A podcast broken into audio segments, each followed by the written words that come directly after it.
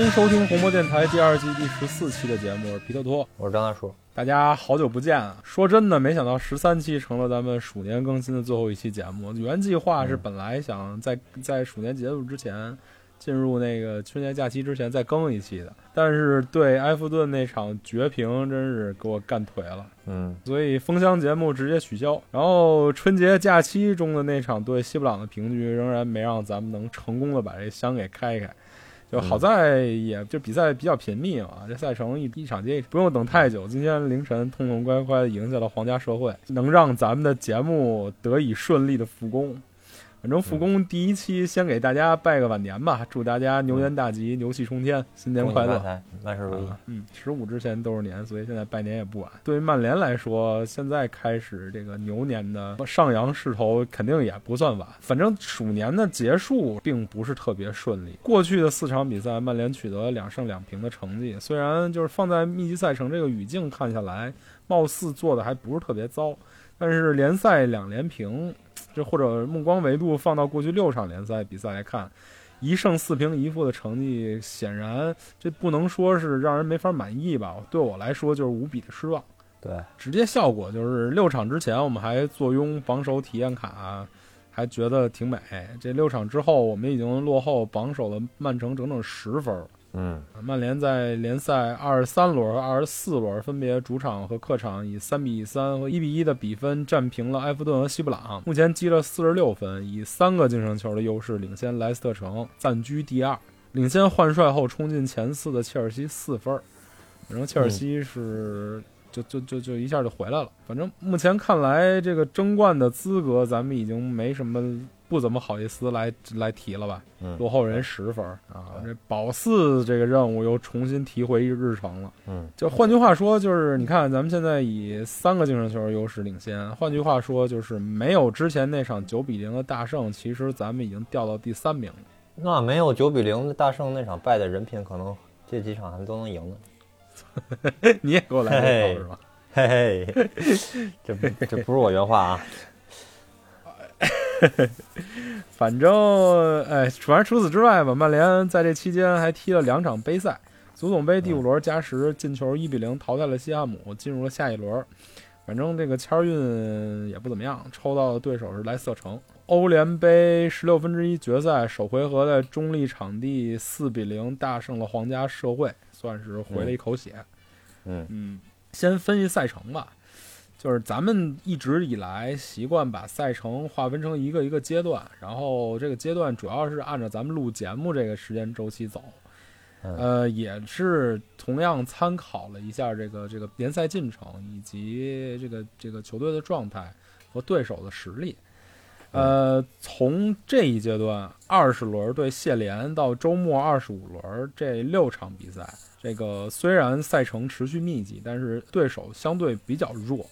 除了跟埃弗顿交手时候排名第七，呃，还有那中下游球队阿森纳排名第九以外，其他都是联赛后半区的球队。所以按理来说，这一阶段应该是拿分周期。咱我记得咱们上次说过，上一阶段拿分周期完成任务完成相当好，然后也顺利的就爬到了积分榜的榜首嘛。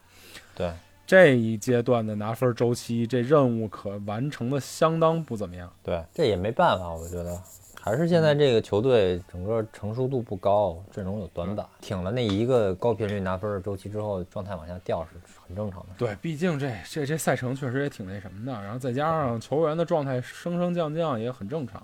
对前一阶段是因为轮换的好，然后状态保持的好，同样这个这个伤病情况避免的好。反正这一阶段，那个出现这种情况其实也可以在预料之中，对，但是就是浪费了这一拿拿分赛程，还是是比较那什么的。就一下这个这个这六场比赛干下来，你的地位跟你的目标又调整了，又哎这个士气也跟之前不一样。当时那两场平了或者怎么着的，out 一天两天，然而现在整体上看也不是不能接受，就是现在这个打打打到这个前四能稳住，一一直都是可以接受的状态。嗯，对，就从赛季之前建立的这目标来讲，现在目前是可以接受。但是反正这你再回去看这几个对手以及这个比赛的进程，还是觉得比较可惜。特别是在看你看曼城这六七场比赛，它包括一场补赛嘛，对，稳稳的一步一步的，他其实也没花多大力气。当时我还想着说，这密集赛程可能他的他球队也出现一些伤病嘛，可能他嗯多少会翻车一两次。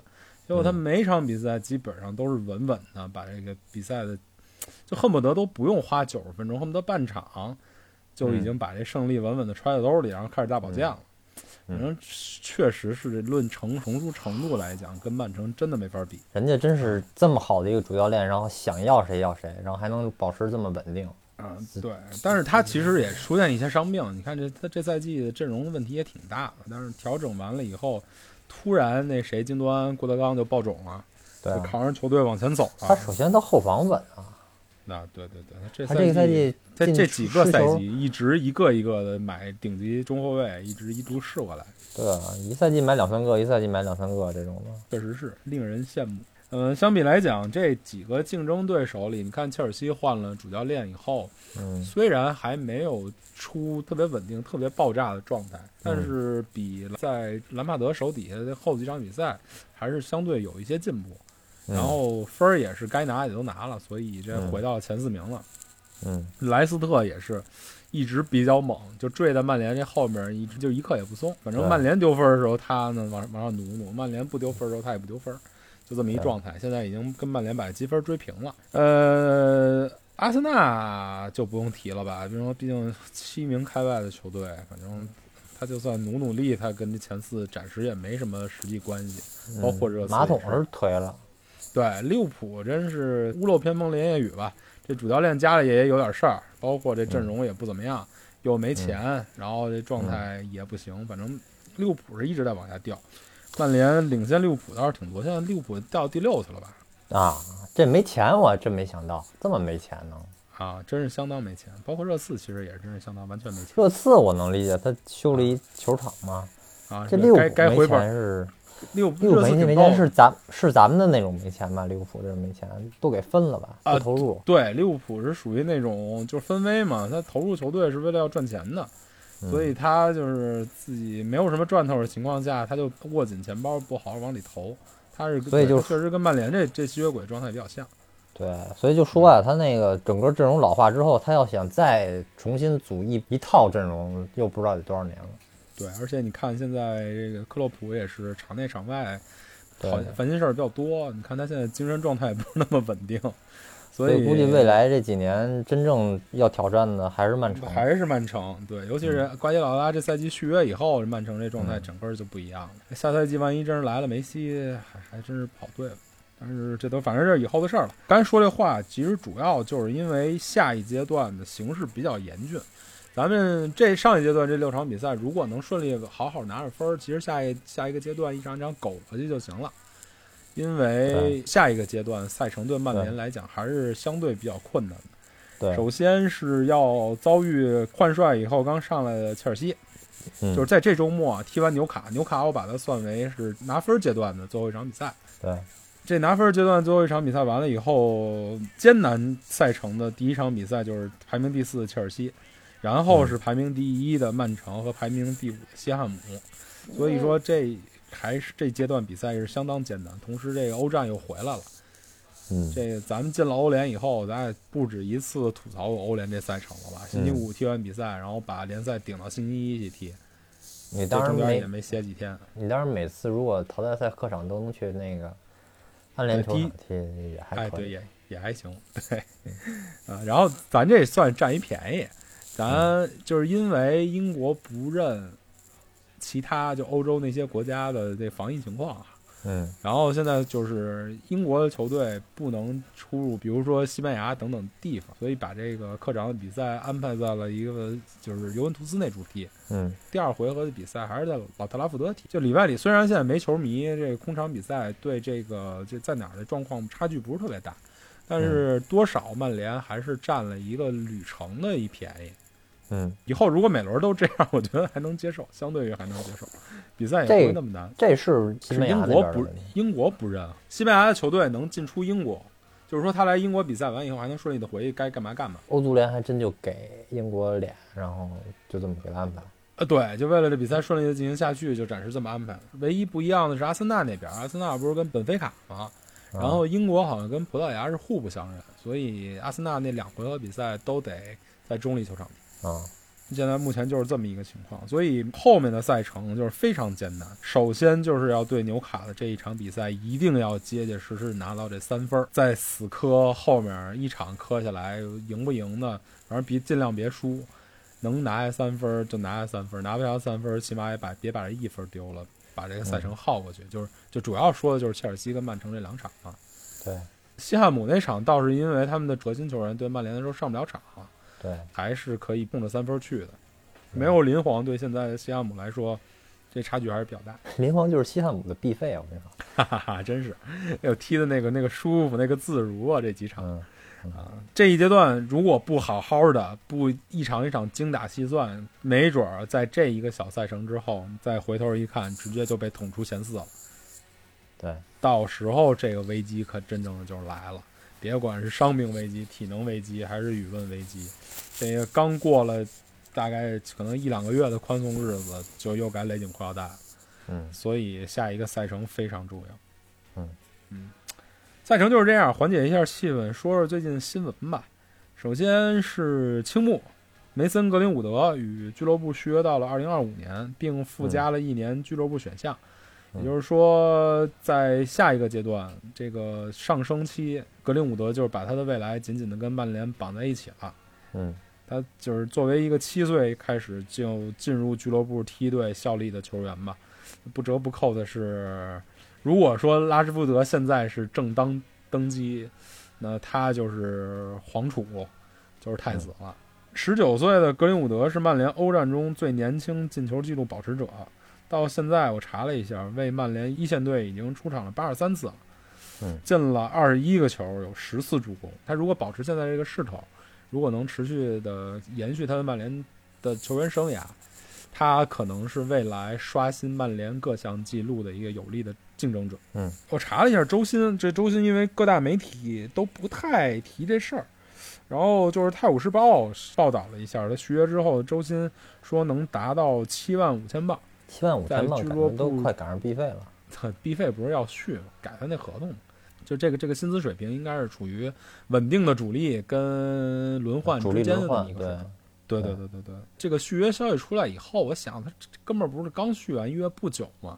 我又往回找了一下，他大概是一个多赛季之前续的上一个约，就是一九年十月份。他上一个约是续到了二三年，还有一年的球队选项，等于就跟这回一样，是加了一个球队选项。然后上一个合约大概应该是二点五万周薪左右。嗯，所以这个这一个多赛季的这次续约跟提高薪金，肯定了一下他这在这一多赛季，呃，已经稳定的在球队站住脚了。首先，然后也肯定了他在这一个多赛季以来的这个进步。对，嗯，所以青木还是在未来一段时间是值得大家观察、值得大家欣赏的那么一个嗯往中间力量走的那么一个球员。嗯，那这赛季开始的时候有点不太顺。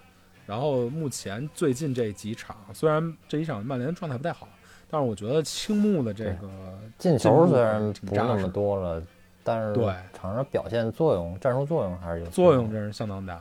对，包括这场对皇家社会，他踢了一个前锋，嗯，影锋。所以算是影锋吧嗯，效果还是不错。他踢右路的时候，这个对小万的支持，在防守端跟跟攻防转换的时候往上上球的作用，这是明显比上赛季有有了一个较大的提升。嗯，不是影锋，围九，在这个对 V 九，嗯，就往回撤嘛。他虽然站在最前面，但是他在比赛中是往回撤的。对。对，青木是值得未来值得大家期待的。然后这个续约也比较利索，也比较顺啊、嗯再有一个就是肖泰尔，现在发音好像官方更正为了肖雷地雷，但是读起来好像还 不是特别顺。是说顺口。我看有朋友管他叫小退休，show retire。肖胖肖退休了是吧？嗯，就变成了肖泰尔。呃，不管叫什么吧，反正大家应该都都是有所耳闻了吧？对这个球员，他也是比较小，二月份刚满十七岁之后，立刻就跟曼联签下了这个首位这首份职业合同。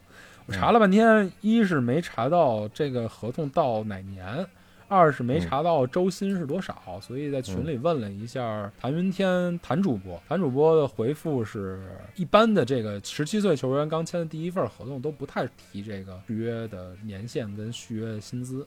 是嗯基本上属于一个固定值，大概三五年左右这么一个嗯状况。他的合约按照常规以往来讲，肯定在英超球队里这个年纪球队里，他的的合约金额是比较高的。但是嗯在曼联这个球队里，肯定是低的不值一提的，嗯大概是这么一个状况。然后在签约之后，他立刻就晋升到了一线队，开始进行训练，然后嗯也入选了本场对皇家社会的比赛大名单。嗯呃，关于这个这个肖泰尔或者肖雷蒂雷，呃，如果对青年队关注比较少的朋友吧，我大概介绍一下。根据德转的资料，他是从纽卡青年队转会来的，他也是纽卡人。他虽然出生在塞内加尔，但是对对对，尼日利亚，尼日尼日利亚。嗯他虽然出生在尼日利亚，但是他从小是在纽卡斯尔长大，也入选了纽卡青年队。他是一个右脚选手，德转的数据看他踢的是左翼，但是实际在曼联青年队左中右都能踢来讲，对十号也能踢，包括他中锋都踢过，所以是一个嗯前场多面手，跟青木这路子有点像。根据微博大神卡林顿 news A.K.A 阿光的文章吧，他自加盟曼联以来，一直跳跳级比赛。对，呃，一七年的时候成为了欧青联最最年轻的出场球员，然后年仅十四岁零三百一十四天时候完成了 U 十九的首秀，就十四岁的时候已经踢 U 十九了。对，这记录包是之括前刚被那个穆科科给打破了，去年、啊，被穆科科给打破了。去年穆科科多大岁数？就不到十四岁零三百一十四天呗。呃，本赛季他在 U 二三的比赛中也扮演了关键角色，对，十三基本次基本上是进攻四叉哥了。对稳稳定中的一个。对，就是一个汉尼拔，一个一个一个他，俩人就属于这球队的顶梁柱了。对，而且看他那个踢球球商，基本上属于是成年队的那个球商，就是踢的各种合理。虽然那个小脸蛋儿看着想让人捏一把那种，就是还有那种 还是胖嘟嘟那种婴儿婴儿肥那状态。对，对对对。但是那个但是他这两这两年身体长得是比较，包括身体这两年长得也是比较大的。每年好像你看这个集锦啊，这样都变得挺多的，包括身高啊，嗯包括体重啊，都是有一定的嗯改变。嗯他这赛季在十三次的 U 二三首发中贡献六球三助攻的表现，包括嗯对布莱克本时候贡献了帽子戏法儿。嗯最主要的是他跟新道东天新道队这个新援阿马德迪亚洛嗯和就是法国中场汉尼拔这仨人在冬天到现在的这一些青年队的比赛中表现出了非常好的化学反应，对。互相助攻，互相配合。这个肖泰尔基本上在前场就是有一种进攻端润滑剂的那种感觉，特别顺畅，特别舒畅。嗯，对，看他踢球，对，这个汉尼拔跟呃阿马达迪亚洛就属于两个水平，感觉比这个这个同场竞技的对手都高出一大块儿。嗯但是单论球商跟成熟度来讲，我觉得这肖泰尔可能表现更让我喜欢一点，对，或者说相对于更成熟一点，这个脑子嗯感觉更好使一点。对，没有这俩人那么明显的就是技术上的天赋。对，但是身体上的天赋感觉对，但但是感觉思路上比较清爽，比较成熟。对，跟肖泰尔一起入选这场欧联比赛大名单的，还有冬季新到队的阿马达迪亚洛，嗯也就是从亚特兰大买过来那个小孩儿。而他不只是入选了比赛大名单，他在比赛的第八十三分钟还替下了青木登场，完成了曼联的首秀。嗯加上补时，大概踢了十来分钟的比赛吧，主要在左侧活动。嗯，这个这曼联可能左侧的这个这这这球员已经开始集神龙了。嗯在这十分钟比赛里还算比较亮眼哈，这个嗯赛后也让大家都比较兴奋，刷了三次过人和一次被侵犯。呃，属他左右都能于踢。啊，对，他在嗯左边可能也是因为 DJ 在右边表现比较好，没必要换，对吧？他在左路反正是在中间能拿住球，拿住球以后，在两个人的紧逼之下能把球摘出来，结果被对手比较生气，把他摁地上。嗯，总的来说，他呃在这十分钟的表现来看吧，优缺点可能跟之前看集锦的时候对他的评价都差不多，就是脚法非常秀丽，步频很快，重心移得很快，平衡感很好，但是相对来讲这身体还是比较瘦弱。对抗上可能还是不太行。嗯，但是反正优缺点并存，在这个跟皇家社会这种对抗啊和这种级别的比赛，尤其是在在大比分领先的情况下，看你一点都不逊色，还是让人大家比较兴奋。嗯，也可以期待他包括跟肖泰尔后面的状态，因为已经跟球队合练已经有一段时间了。嗯可能会在未来的，比如说在杯赛啊，或者在这个欧联的第二回合嘛，接着有亮相的机会。嗯，除了这个续约跟新援表现以外，就是伤病。之前伤病保持的比较好，最近伤病又来找茬了。首先躺下的就是比较关键的一个，就是博格巴。嗯他在对埃弗顿上半场的时候，这个踩球拉球，然后把把大腿肌肉给拉伤了。嗯，这个一般的肌肉拉伤两礼拜起，然后按照索尔斯克亚在对皇家社会赛前的采访来看，他整个二月可能都回不来了。嗯也就是说，后面对纽卡和对皇家社会第二回合这两场比赛肯定都踢不了。最好最好的可能性，也就是赶上三月一号对切尔西那场比赛。按理说这博格巴比赛也不是特，相对于就其他的人，比如毕费、马奎尔、卢克肖啊等等，小万啊等等，他是嗯踢的少的。嗯，可能之前有点卖力吧。可能是因为就是赛季初不是新冠了吗？新冠状态不好，然后中间又受伤了，然后又回来状态调整的比较好，现在就又伤了。就是曼联在开始需要博格巴的时候，他就躺平了。当然这，这伤病也也是意外，不是他自己的原因，但是也给曼联这后面的比赛难度就增加了不少。包括这一段先平埃弗顿，在后面平西布朗，要有博格巴在场上的话，曼联这排阵会游刃有余很多。而且打对手的时候选择也比较多。嗯，嗯、也没办法。呃，除了博格巴以外吧，卡瓦尼、小麦克、马夏尔、嗯范德贝克也在对西布朗这场比赛以后出现了不同程度的伤病。嗯小麦克跟马夏尔状况稍微好一点，然后是小麦克踢了上半场绝大多数的比赛，然后下场了。嗯，马夏尔是下半场哪不好。腿，他一直是好像是腹股沟啊，然后腿的肌肉啊，反正就是那个，就是就这些问题，包括脚踝也是经常被查。然后他就是比较背，也是比较拼命，所以比赛踢的也比较多，对抗也很强。嗯所以这个这个小，然后他关键就是一直是坚就带伤坚持比赛，所以你老觉得他嗯每场都有点问题。他那种身体输出的踢法也容易受伤。对你老觉得他没哪儿都有点问题，但是可能也不至于说就有问题到踢不了比赛。嗯马夏尔的状态就看着没什么大问题，虽然就是那个索尔斯克亚赛前说马夏尔受伤了，在比赛当日才能知道他能不能上，但是这场比赛下半场替补出场了，看他的状态跟看他跑步都没什么问题。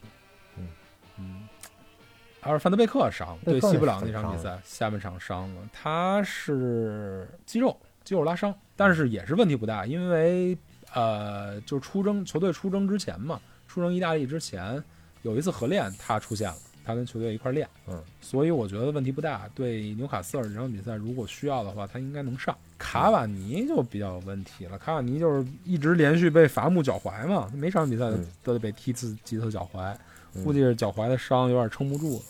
他是这礼拜就没出现在在这个训练场上过，所以也不知道会缺阵多久。除此之外，就是马马塔又出现了。马塔叔叔，我好多人之前都没发现，我突然看，就是他在有大概三四场比赛吧，连比赛大名单也没进，然后球队训练的时候也没训练。但是索尔斯克亚在赛前也没说过他出现伤病，所以也不知道马塔是什么情况。之前我还一度以为他可能是去什么沙特呀，对，之之之类找工作去了。但是这场对那哪儿又回来了，对对对，皇家社会又回来了，而且上场比赛踢的也还行。嗯嗯，所以马塔又可能就回来了。就那些人受伤了之后，可能再打纽卡这种，万一人家龟缩，可能马塔就得上了。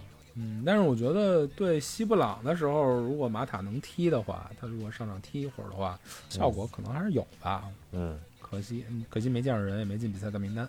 肯定比马夏尔强。这马夏尔已经是电子厂的什么什么车间主任实锤了，是吧？嗯，这阶段比赛确实发挥不太好，有点练废了那种感觉。哪儿哪儿哪儿都不对，自己踢自己的比赛跟钻牛角尖儿，有点像当年诟病诟病纳尼的那阵儿，倒还不至于到鲁尼那个状态。我觉得鲁尼的状态有点像卢卡库走之前的那种。鲁尼从前锋转到中场，中间有一段过渡时间的时候，有点那种感觉。我觉得倒也没像马夏尔现在那么废。还有就是老伤号一直没见着的琼斯，虽然进了欧联大名单，但是人还是没见着。无论是从训练场上还是在在在比赛中都没见着，也不知道什么时候才能再再见一面。嗯嗯，呃，对，这个新闻大概就这么多，还是得聊聊比赛。嗯，咱们这回这么聊吧，四场比赛比较多，咱们把两场杯赛并到一块儿聊。因为西汉姆那场比赛可说的比较少，两场联赛平局放在一块儿聊，因为都是有相同的问题。先聊联赛吧，联赛成绩差一点，先抑后扬吧。行，聊聊联赛。先是曼联三比三埃弗顿，北京时间二月七号凌晨四点，英超联赛第二十三轮，曼联主场迎战埃弗顿。上半场比赛，拉什福德助攻卡瓦尼破门得分，博格巴伤退，毕费大禁区前世界波破门。下半场比赛，杜库雷门前补射破门，然后又助攻 J 罗禁区内左脚抽射破门。随后，卢克肖助攻麦克托米奈头球把比分反超。最后比赛中场时，基恩头球摆渡，勒温左脚推射破门，最终比赛结束，曼联三比三战平埃弗顿。然后就是曼联在后面的一轮比赛中踢西布朗，北京时间二月十四号晚上十点，英超联赛第二十四轮，曼联客场迎战西布罗姆维奇。上半场，迪亚涅开场力压林德洛夫冲顶闪击破门，弗雷德凌空抽射被扑，卢克肖助攻必费凌空抽射扳平比分。下半场，格林伍德、麦克托米奈连续射门被扑，德赫亚封挡出迪亚涅的单刀球。迪亚涅中场前铲射高出横梁，马奎尔头球中入，遗憾错失绝杀。本场比赛结束，西布罗姆维奇一比一战平曼联，曼联此役战罢升至积分榜第二位。嗯，哎，怎么聊？呃，这两场非常让人沮丧，反正我是彻底的颓了，这个是特别打击士气，而且从嗯，结果上是赤裸裸的失败。这个就有一种有一种那个必费来之前的感觉，哎，对，就感觉我靠，场一场的。对，这一场一场真是难熬。这比赛完以后都不想说话，不想看新闻的感觉。嗯加这两场比赛因为不同原因丢了这四分，加上之前对谢联丢的那三分，这七分加起来，我相信这七分真是冤的不行。我相信这个赛季之后，赛季末结算的时候，或多或少都肯定会让球队，包括像咱们这样的球迷，在结束的时候感到难受。无论是争冠离这个这个榜首球队差的这七分，或者是离嗯第二名还是前四，嗯无论如何，我相信这七分到最后都是一根刺儿扎在嗯大家的心里。球队肯定会为这七分后悔。我这话就说这儿了，嗯等赛季末再看吧。嗯，除此之外，我先把客观原因给找了啊，别拦着我。这场对西布朗，这裁判鲍森吧，嗯纯是缺的。嗯我不想用脏话，但是他纯是缺的。我要不是一文明国度来的文明球迷，我肯定给他寄子弹，给他寄刀片儿。这这这这这在球员这精神状态跟体能都到了一个瓶颈的时候，遇到这么一个裁判，这这这真的会完全改变比赛的走势。看看林德洛夫那丢球，这眼珠子都快被抠出来了吧？嗯就虽然就是跟跟之前我说德赫亚那个球一样，你归根结底是因为你软，你为什么不放开跟他对抗？这么关键的时候，这么开开局这么不稳的一个状况。嗯嗯，但是从客观上来讲，你重新看一遍 VAR，眼珠子都快抠出来了。那球，但是我觉得英超尺度还是合理。但是我不理解英超尺度，这马奎尔在禁区里被拉倒那球、VAR 可是确确实实给的是 no foul，没有犯那规。球咱俩看的时候还才聊呢。对，你要说吹我越位，不看越位这事儿，对你没查越位，你看来看去，你吹了一个 no foul 没有犯规，我不能理解，尤其是在结合上上，上边推人，下边使绊的，对吧？反正这俩你你要说英超的标准，但是你这俩标准你得你你得你得放到一块儿去吧，嗯。不能说你之前林德洛夫那球你不查 VR，或者你查了 VR 觉得没什么问题，眼珠子都抠出来了，嗯你在这马奎尔这球又使绊又使推手上的动作就没事儿了，所以我不知道他这英超的标准在哪。包括还有下半场临结束的时候，那马奎尔防那个迪亚涅一对一被撞倒，卡住身位了，被推倒，结果一单刀让德赫亚扑出来那球，你怎么可能不吹犯规？这个东西，你说会不会有这么一种可能性，就是那个你去给裁判施压，就是裁判呃教练给裁判施压，然后看哪个裁判就是硬点裁判，他就给你给你穿小鞋儿，然后软点儿的裁判就啊啊对，软点儿的裁判可能就给你点儿好处，就这种的，有没有这种可能？不是足球比赛，并不是一个球队跟跟跟裁判较劲、斗心眼儿的一个过程。你裁判是要是要公正的吹罚比赛的，对吧？你不能说这么在连续这几场比赛，你看之前对西西那个对对谢联那场比赛，赛后给你一报告啊，这俩球我都判错了，你这三分没有活逼该。你在这场对西布西布朗比赛又怎么吹，那那那对吧？这你不能说是因为我之前抱怨裁判或者别的两个岳父型的教练组队抱怨了裁判对你公不公平，所以你就开始改变你判罚尺度。你改变你判罚尺度也是应该全英超范围的改变，你不能针对一个队又开始集中给他穿小鞋儿，那嗯我觉得没什么道理了吧？这球德赫亚给扑出去了，这还没造成实际上的损失。我嗯最气的是上半场结束吹掉曼联那反击那个事儿，对，这是为什么呢？这球曼联前场三打一，马夏尔电子厂厂长发挥最好的一个球，从禁区里窜出来，拿着球往前突，形成一个前场三打一。这三打一，这西布朗的一可是约翰斯通对方的门将啊，这嗯业余的水平都能把这球打进去了吧？当时那个伊散布尔打曼联不是也就这么一球吗？这一个毫无疑问的得分机会，这比点球可能还还还舒服的一个得分机会，嘣叽一个哨吹完了。对，你结合到三比三平埃弗顿那场比赛，这绝杀球的时间是九十四分五十多秒，这场比赛的正经的补时时间应该是九十四分钟。那他这会儿就给了，那那会儿又不给了，这里外里又是六分。他这就是我跟你说，这这就是跟那个那会儿陆俊那种似的，在合理的对这个尺度范围之内黑你，你知道吧？你就让你恶心。但这目的何在啊？我就觉得你操控这比赛，你是赌球了，你不可能赌球了，那目的何在？就是让你难受。你觉得你嗯你你一曼联这水平现在不够榜首，不能让你回到榜首，这这这是逻辑上说不通。但是反正鲍森一直是对曼联不太友好，曼联嗯鲍森吹曼联的比赛，基本上曼联就不是那么好踢，就等于背着一个人的负担的在比赛。嗯，所以，唉，行吧，这个抱怨就到此结束。反正我把该说的问题都说了，我也没什么办法。球队我相信也没什么办法。这老聊裁判也挺没劲的，咱又不是那俩队那俩怨妇教练。反正我就是强调这个怎么就往宽了心的想呗，就是英超这个环境下，裁判的亏谁也没少吃。嗯，反正就单单这几轮，曼联从裁判上吃的亏，我觉得也赶上那俩爱抱怨裁判一个赛季吃的亏了吧。对，所以反正谁都别装孙子，谁都有倒霉的时候。我是觉得这这事儿也就只能这样，你也只能不高兴，在在社交媒体上骂骂街，你也没什么别的好办法，跟这事儿较劲没什么意思。对，呃，这两场比赛虽然都是平局，都是遗憾丢分儿，但是我觉得走向有点不一样，因为我这两场比赛离的离现在也录音时间离得也比较远啊，给大家回忆一下。对埃弗顿那场比赛，开局非常顺利，又流畅，进球也非常早。这嗯因为博格巴的伤退和就是下半场那开场三分钟连丢俩球的脑抽表现，和最后图安泽被场上的灾难发挥，把这胜利的局面给葬送。嗯，这可以说是这个个别球员发挥不稳定造成的一个最后结果上的一个一个问题。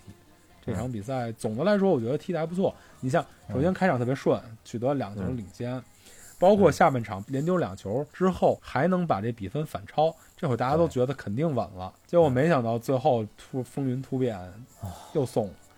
这个首要责任人，我觉得德赫亚应该跑不了吧？这场比赛三脚射正丢了仨球，嗯，德赫亚跟埃弗顿这比赛我也不知道怎么回事儿。这个从去年那那场白送那个那个那白送谁？勒温吧？乐文，啊，一脚开大脚白送勒温丢球那球开始，好像德赫亚对埃弗顿的时候就不是特别让人放心。现在现在德赫亚真的越来越多这种，每个赛季都得来那么几场。你老将在要劲儿的时候来这么一一两下儿，挺没意思的。可能是那会儿看范德萨太稳了，咱们习惯了。当然，我要是我我看了那个利物浦那两场比赛之后，我又看德赫亚，又心里就 稍微好点儿。不是，那你看你跟谁比？嗯，啊，你不能跟这个这状态状态完全完全垮台的那个阿里森比吧？是你肯定，那你肯定，那你艾德森也，那你这赛季你要光说你要光说数据来讲，德赫亚扑救成功率也英超倒数。嗯是，嗯，确实是，我觉得你背着这么大一个合同，而且你又是球队的在漫长一个阶段的一个功勋，你又是球队一个老球员，这种表现实在说不过去。这场比赛有俩球，他他是他有直接责任，就是埃弗顿吹响反击号角的那第一个球，完全就是一个基本没威胁的球，生生让他扑出了一个威胁，扑到对手脚底下把球打进去了。嗯这球等于白送，我觉得跟嗯上赛季送勒温那球区别不是特别大，观感上没那么次，但是从结果来讲差别不是那么大。第三个球就最后葬送比赛的那个那那那个定位球，是嗯你问题在于前点突然泽被漏顶，但是问题是嗯你守门员应该出击啊，你守门员应该往前多排两步，他原地就坐下了，怎么回事？这嗯完全没有跟勒温保持合理的距离。可能出击来不及了吧？因为他不是他德维亚一直以来就没这侵略性，他这这按 FM 数据来讲，他勇敢的值肯定特别低。嗯，你都这会儿了，你不上去跟他队有一个对抗，我等什么呢？你觉得能扑出来？你肯定扑不出来啊！嗯，反正这场比赛我对德赫亚真的是一彻底的失望。呃，我觉得这场比赛德赫亚是第一责任人，我觉得不光是德赫亚的问题，反正一个一个小肯细节光是德赫亚的抠的不好的都是。对，接着往后说呗。小细节还有图安泽贝上场之后，他就干了俩事儿：一是莫名其妙给了对手一个犯规；二是在禁区里面一点拿失败，把后面所有人都给晃了。你这种球，你这不最后贴住他不就完了吗？对吧？你得给他转身的这机会，你把传球路对啊，上你就为什么下脚完？了嘛？这这他妈的操！哎，我跟你说，图安泽贝基本上就这，反正这个信心是在成功的道路上越走越远了。哎，他这赛季对谢联那场比赛，对那哪儿那场比赛，对那个对对对对那个莱斯特城那场比赛，嗯，包括这场比赛，现在都是一个问题。这图安泽贝在青年队的时候以比赛气质著称，以性格沉稳著称。嗯，没想到现在这这这赛季就成这样。毛，操！一上来就毛，我操！这赛季他也奉献出来比较好的表现。他对大巴黎那第一场比赛，那就那一姆巴佩防的非常成功。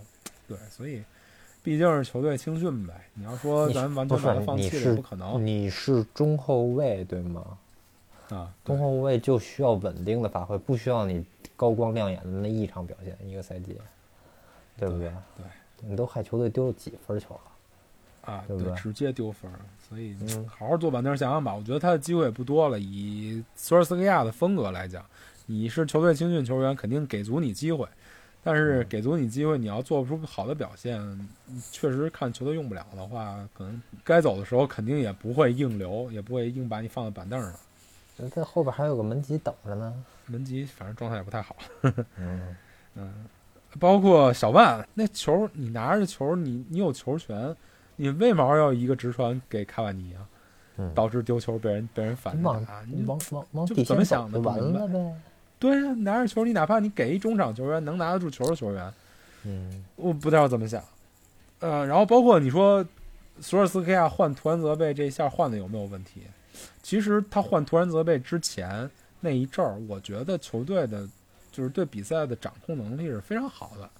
我觉得，这说实话，你从最后比赛结果往回倒推来讲，你这个换人并没有什么必要。你当然了，这场比赛如果要是真守住了，你这个换人肯定没问题，又耽误了时间，然后又增加了一个防守队员，增加了一个高点。但是问题是你换上图安泽贝，他场上这表现就葬送了比赛。所以你从这个结果倒推，你这个换人该不该换也值得商榷。我我反正我觉得是最后一次换。你要是下次再出现这种状况，你再换团泽贝，那就肯定就该被骂了。那换拜利可能会好点儿，可能不至于这样，嗯起码最后那头球能高高的给你顶出去。嗯，哎呀，反正就可惜，你知道这场比赛真的是非常可惜。虽然在中场的控制上面完全跟博格巴在场的时候是两个样子了，但是你好歹手里握着有两球的领先啊。就曼联这种球队，你哪怕你让两个最主力的主力，你跟埃弗顿踢的时候，你握着两个球领先的优势，你也不可能把这场比赛给葬送。结果就是阴差阳错，莫名其妙就把这比赛给弄没了。这场比赛赛后，反正我是懵的，觉得这三分就生生的被从手里给抢着了。嗯，我真是到现在我也就意难平，相比之下，对西布朗那场比赛，又又是不一样的一个局面。开场丢球，莫名其妙丢球。本赛季大家最习惯的一个场面，也是大家最不能理解啊，也是也是我就是觉得这个问题为什么解决不了这么一个局面。九，咱们的好朋友九九壮实，大网红，他在视频里总结了一下，本赛季已经是八次客场开场就丢球了，包括客场打纽卡斯尔的时候，开场一一分四十一秒，对莱比锡的时候一分四十八秒，谢联的时候四分三十五秒，富勒姆的时候四分四十八秒。反正曼联开场丢球的机会特别大，然后嗯开场进球的几率又特别小。根据他统计的数据，是前十五分钟仅只进过三个球，占这赛季曼联总进球比率的百分之六。所以就在开场那一会儿是打曼联最容易打的时候，西布朗已经抓住这机会把这球打进去了。所以曼联这一整场比赛都背着这个零比一的落后，一直难受至极。这场比赛就跟、跟打埃弗顿那场比赛完全不一样，那场比赛顺风顺水，最后没拿到好的结果。因为这场比赛就一直是感觉他背着一个大包，然后没有任何空间，踢的就是感觉都让人窒息了，踢到这个嗯空气都凝固了，一直特别难受。嗯，哎呀，这知道自己的终结能力不行，知道前面这俩前锋或者仨前锋需要大量的射门机会才能把这个这个这个优势转化为胜势。明明知道这个状况，开场还就不能把这这把这比分守住，还就得非非得报一个落后。结果最后之前是一直能逆转，前七次都逆转了，第八次这不老实了吗？这他就就就放这儿了吗？你说这是专注度的问题吗？我觉得是精神跟身体状况已经到了一个瓶颈期了。这场比赛，坦白的说，他摆出的这个首发阵容，我看着比较意外，因为在我的想法里，这后面对那个皇家社会的这场欧联杯，相对于还是比较重要、比较难踢的。几天之前的这一场联赛，他佐尔斯克亚能排出一个 all in 的一个一个阵容，我还是比较意外。所以当时我看着首发名单的时候，我的想法是，这场比赛可能要抢开局。头十五分钟或者头半个小时之内，把比赛这个这个状况跟比分牢牢掌握在自己手里，然后再把这些主力慢慢往下撤。我是这么一个想法，结果没想到一开局就把我打懵了。结果这场比赛就是在全员出席的状况下，在全员损耗的状况下踢了那么长时间，又踢得那么辛苦，还没能顺利拿到三分儿，这是就是赔了夫人又折兵。我觉得没有比这更糟的结果，比这更糟的结果可能就是就是那个迪亚涅最后那球赖进去了，嗯一分都没拿着，这可能就是唯一我能想到更更更差的结果。嗯，这毕竟这西布朗可是可是连热刺都踢不过的球队，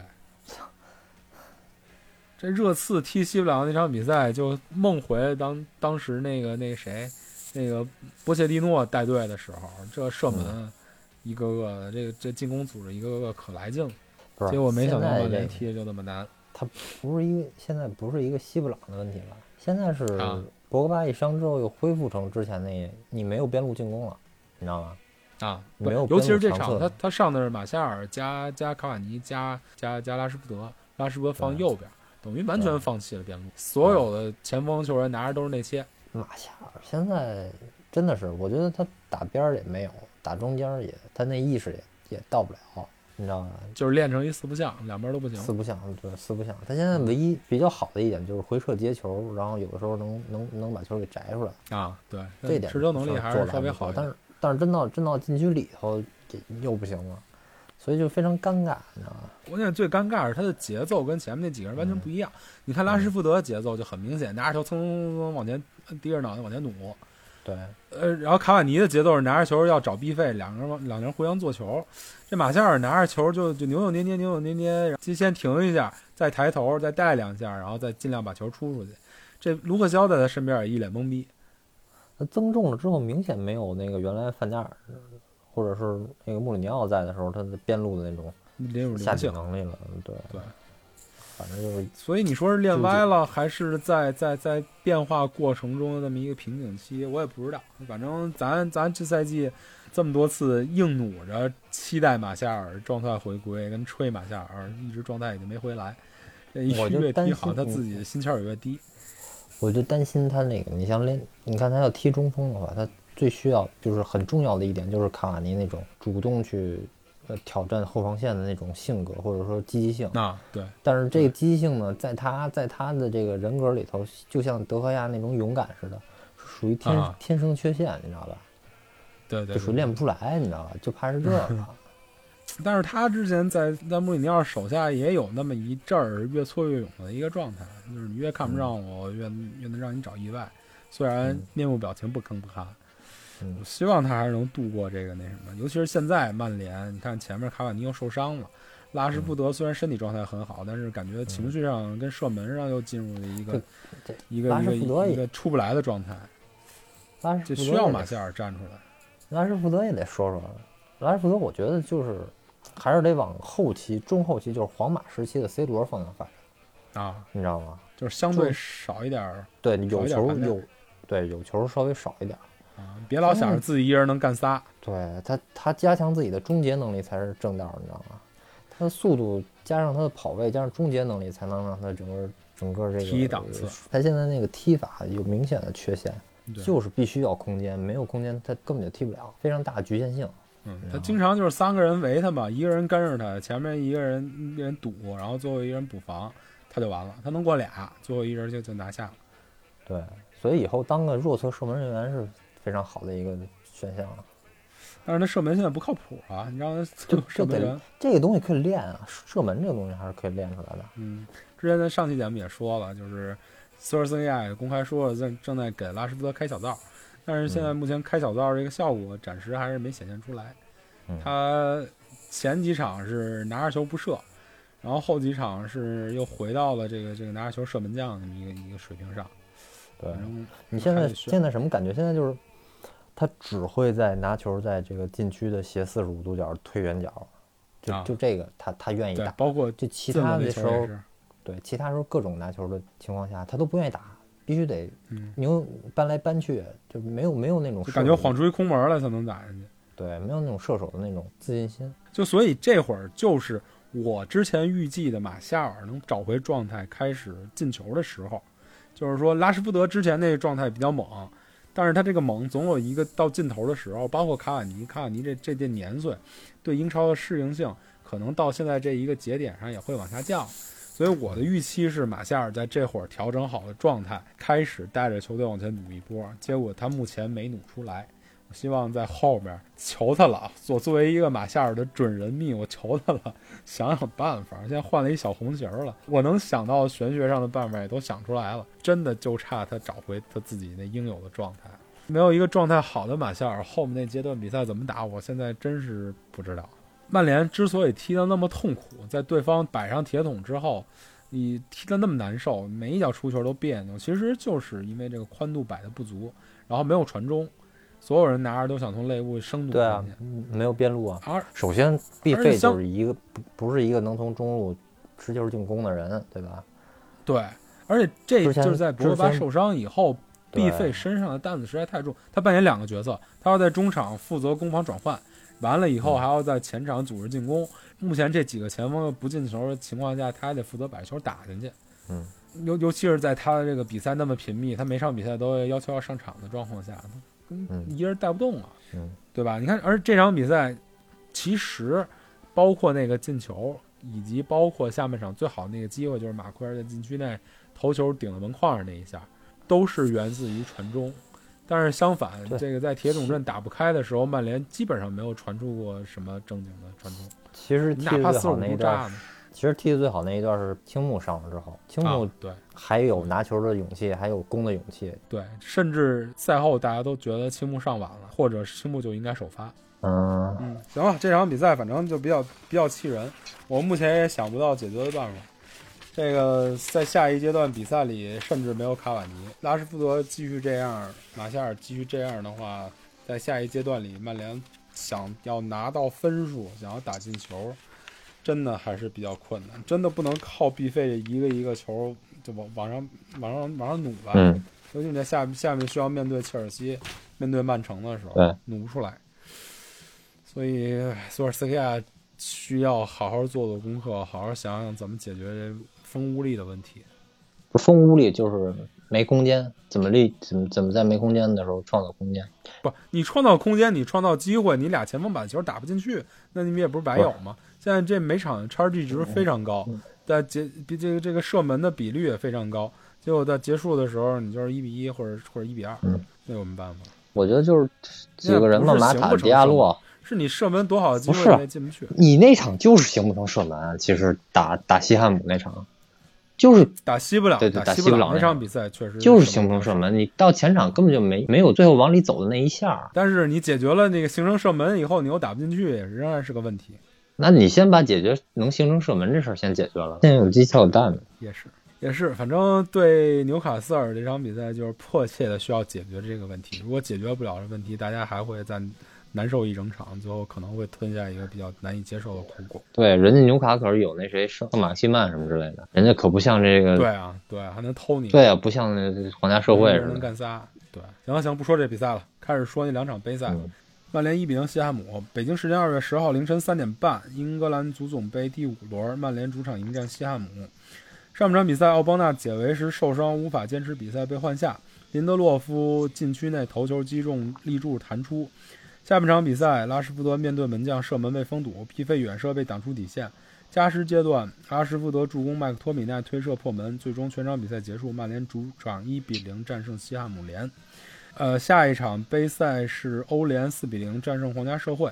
北京时间二月十九号凌晨一点五十五，欧联杯十六分之一决赛首回合，皇家社会对战曼联。上半场拉什福德两次失单刀，费尔南德斯破门打破僵局。下半场毕费梅开二度，拉什福德破门扩大领先，随后丹尼尔詹姆斯破门锁定胜局。全场战罢，曼联客场四比零战胜皇家社会。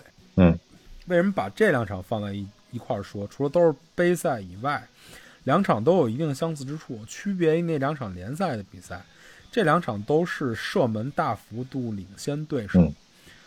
对皇家社会这场比赛是十三比八、嗯。对西汉姆这场比赛是十七比三、嗯。这个两场比赛，一场破门罚数，一场大比分领先，但是对西汉姆这场射门的差值甚至更大。嗯，就从侧面反映了现在曼联的问题就是成功率低下，嗯就需要赶紧把这个第一个球打进去，以后才能顺风顺水。嗯即便是在一场你的球员的状态跟实力都碾压对手的情况下，包括排兵布阵都碾压对手的情况下，你仍然需要一个进一个稳稳的进球，把这个比赛账户打开，才能顺利的进入你的节奏。否则就是像对西汉姆那场比赛那样，一直努了九十分钟没努完，加时赛里接着努，然后直到小麦克上场咣叽一脚才把比赛结束。如果你要能顺利的像 B 费这场开局打进那个球，第一个球账户先打开，嗯这场比赛你就顺利的当当当当干死了嗯，这重任就交在拉什福德身上。啊！对，拉什福德对皇家社会这场比赛上半场那两个单刀，嗯不能说单刀吧，就对守门员一对一不进，我也是非常的开眼。对，你这重担交到他身上，我觉得不太靠谱。不是这得练呢，这得练呢。嗯，就诚然这场比赛，就对皇家社会这场比赛，我我个人来讲，评选的最佳球员就是拉什福德，因为拉什福德纵向能力、抓对手身后这个空当的能力，是这场比赛球队战术完爆对手的一个关键点。最佳球员，我觉得应该给必费给这场比赛完了以后选出来大卫席尔选瓦或者出来的这个最加努扎伊。佳球员必费，哈哈哈哈哈！这俩人确实是比较，这表现比较比较让就我出乎。这哥俩的打法让让那个皇家社会只能是压出来打，然后他们那后防线又就是那个身体素质，大家也看到了，就根本就追不上。反正这场比赛能赢能赢一大的，主要是因为对手菜，对，他前面又软，然后想高位逼逼你，但是也就是意思意思，一到位率啊跟对抗啊都不太行，嗯。结果一打身后一个，一打身后一个。上半场其实一开始就是弗雷德单拖到后边的那会儿，其实是一互爆的局，嗯。包括那个拜利一开场又抽风送俩球，差点就把把球给丢了。嗯。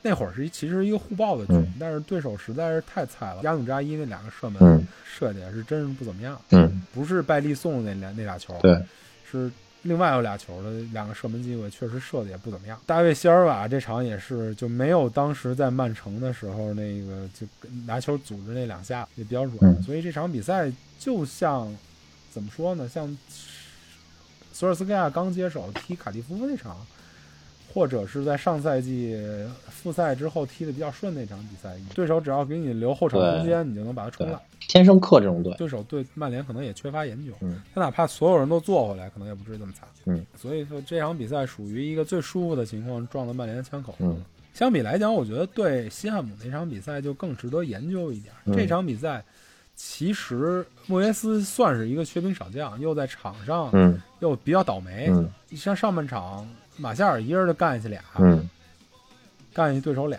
所以那西汉姆又一直没找着自己的比赛节奏。嗯就是属于那种拆东墙补西墙这么一个状态。曼联也在场面上有一绝对优势，嗯但是就是因为他封堵空间做的比较好，又对上了曼联的这一个进攻成功率效率极低，所以他整个能把比赛拖到了加时。嗯，反正哎，就这两场比赛从意义上来讲都不太重要。然后对西汉姆那场比赛就是有点拖了主力嗯这个那个这个体力的那么一个意思，导致后面的比赛也不太好踢。但是这下一轮对对莱斯特又是一个问题。嗯我觉得这场这个足总杯现在比赛对曼联来讲可能有点鸡肋的意思。相比来讲，这一场四比零的欧联就让曼联相对比较就对让曼联比较舒服了。毕竟下一场回到了老特拉福德主场，你基本上打一防守反击，派点半主力，派点需要比赛时间的球员，对，你手握四球优势，只要别上德安泽贝，我觉得很可能会再给图安泽贝一次机会吧。大比分领先练什么比赛气势？那心态那都不一样了。哎，我是觉得这场比赛他排出的这个这个这个首发阵容多少有点意外，嗯。只不过他上上了好久没上场的 DJ，而且事实证明这个这个排阵跟这个嗯打法不但极有针对性，他派上的球员状态也非常好。这 DJ 真是让我眼前一亮，我觉得是这可能是这赛季首先总共就没踢几场了。嗯，对。嗯 但是他进球也不是特少，三四个了。你看，我一直觉得 DJ 踢右路比踢左路靠谱，因为他那内切嗯射门，说实话真是英冠级别的，还不如就是直接当工兵球员在右边，一是能替小万扫清前面的这些、这这些这些威胁，二是他能保持弹性，踢弱侧又不拿球，在右边能能能能真的是比较好，像闪电一样，突然就杀出来了，杀对手一措手不及。对，所以我觉得 DJ 还真的应该是多在多在右侧，多在弱侧用一用。所以这场比赛啊，我觉得是一个对曼联是一个怎么说，是一个嗯喘息，是一个信心的提振，但它同时又不是一个典型性的曼联需要攻克难关这么一个比赛。说实话，对球队这个提升的意义不是那么大，嗯只是让大家爽了一把而已，而且取得一比较好的结果，让第二回合比较好踢。反呃，就顺着说一下后面曼联的比赛吧。二月二十二号早上，就是等于下礼拜一早上三点踢纽卡斯尔，然后二十六号下礼拜四吧，礼拜礼拜五的早上四点回老特拉福德跟皇家社会踢第二回合，紧接着就是三月一号在英超客场对嗯切尔西、这场比赛就开始难踢了。但是对切尔西这场比赛之后，终于嗯结束了这么长时间的一周双赛，在六号就是等于一礼拜之后踢曼城。那是因为欧联没没抽签呢，晚上十一点，不可能欧联杯抽完签以后塞进去吧？没准呢。反正从现在目前公布的赛程来看，是踢完切尔西、踢曼城跟踢西汉姆，嗯中间都隔了小一周的时间，所以后面的阶段虽然比赛难踢，但是相对的可能赛程也相对宽松了一点儿。嗯，但是比赛还是很难踢，真的非常难踢。哎呦，我真是怕在这一系列比赛之后，嗯抬头一看又出了前四了。曼联这赛季的赛程你虽然看着不错，但是老赶不上那个对手倒霉的时候，我觉得特奇怪。你看，比如说现在利物浦这么次，然后你你在后面多少轮之后才踢利物浦，到时候利物浦再怎么着，那是范戴克都状态回来找回来了。比如说现在对切尔西，真正好赶上切尔西状态上上扬的时候，比如说下面对曼城，这赶上曼城如日中天的时候，你也不能指望对手给你白送分儿，只能比赛一场一场好好的踢。我希望能能多点早场比赛。对我来说，十一点比赛是挺舒服的，看完正好睡觉。行，不扯闲篇了，这这期时间时长也比较长，也感谢大家收听吧。嗯谢谢大家。被球队嗯再见，嗯，咱们下期再见。